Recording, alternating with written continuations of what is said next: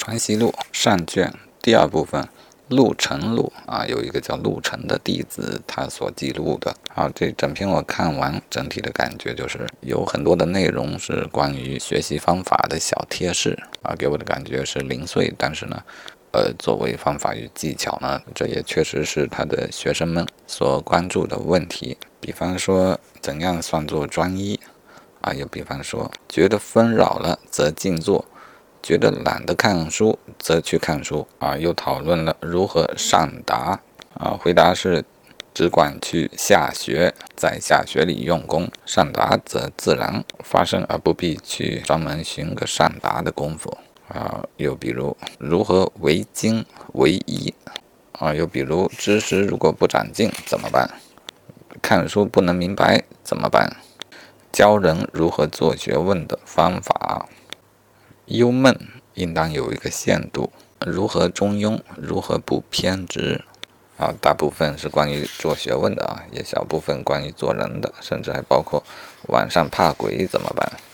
啊，这一些小贴士呢，我觉得他们啊，往往是有一些营养，但是呢，我又很担忧这一种教学的方法，似乎他们东一榔头西一棒子，包括《论语》啊，我们看到的都是许多对。具体问题的零散的讨论，或许是我比较着急。我总希望看到一个理论的全貌，但是呢，呃，他们确实没有用这种方式来编写一本系统性的书。从四书五经到朱熹到王阳明，也也一直都是这样的一种做法。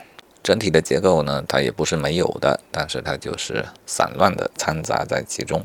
这一部分呢，其实有提到一些我认为是比较基础的理论部分，但并没有形成体系啊，甚至没有一个基础概念的解说。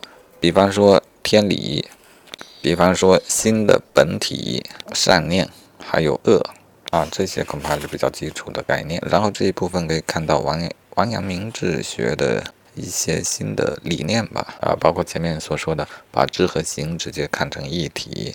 以及对朱熹的格物学说的一个反思，那就是先要打磨人心，再去格物啊，以及将心和理合一，认为心就是性，性就是理，而朱熹将心和理分开是错误的啊。这一些观点，呃，给我一个感受啊，就是我想朱熹呢，已经是一个将四书五经呢重新纳入自己的一套体系的一个集大成者。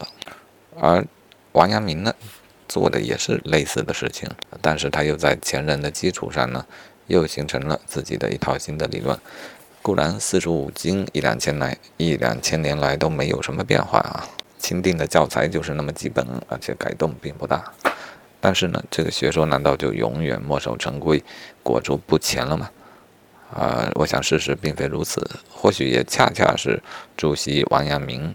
他们的这一种做法呢，让原本是死板的、固定的这个教材呢，一再的放放花，哎，焕发出新的生命，啊，一再的可以适应更新的环境和社会。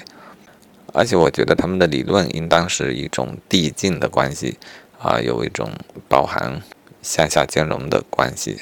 在整体上啊的局部上呢，也有否定的部分，但整体我觉得他们是递进的。后一个理论呢，它包含了前一个理论所能解释的那些问题啊，就好比啊，用广义相对论时空弯曲去解释了经典力学所能解释的问题啊，此外还能额外的解决一些经典力学所解决不了的问题。而一个理论呢，之所以可以包含先前的理论。呃，取得进步呢，我相信它往往是着眼于更为基础的层面。现在呢，我对于儒学又增加了一份信心啊，因为我意识到它并不是一个死板的、确定的一个教义。事实上呢，它一再的被改进改良啊，一再的改头换面。当然，其中有一以贯之的部分，但是呢。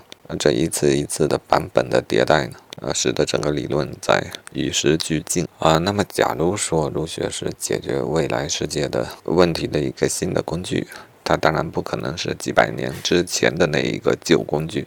对于新的时代呢，它必然要做一定的新的改良。但是这一门学说历经了一两千年的迭代和改良，它已经在讨论的层次上达到了比较底层、比较精微的一个的一套理论体系吧。啊，这样我便会更加有信心，它可能成为未来人类的共同的一个选择，文化与精神方面的新的灯塔。当然，他肯定要按照现代人的这种理性思维的模式做一些新的调整，甚至于讨论问题的层级还需要继续的深入。但原本的底子就挺深厚的，所以我觉得很有希望。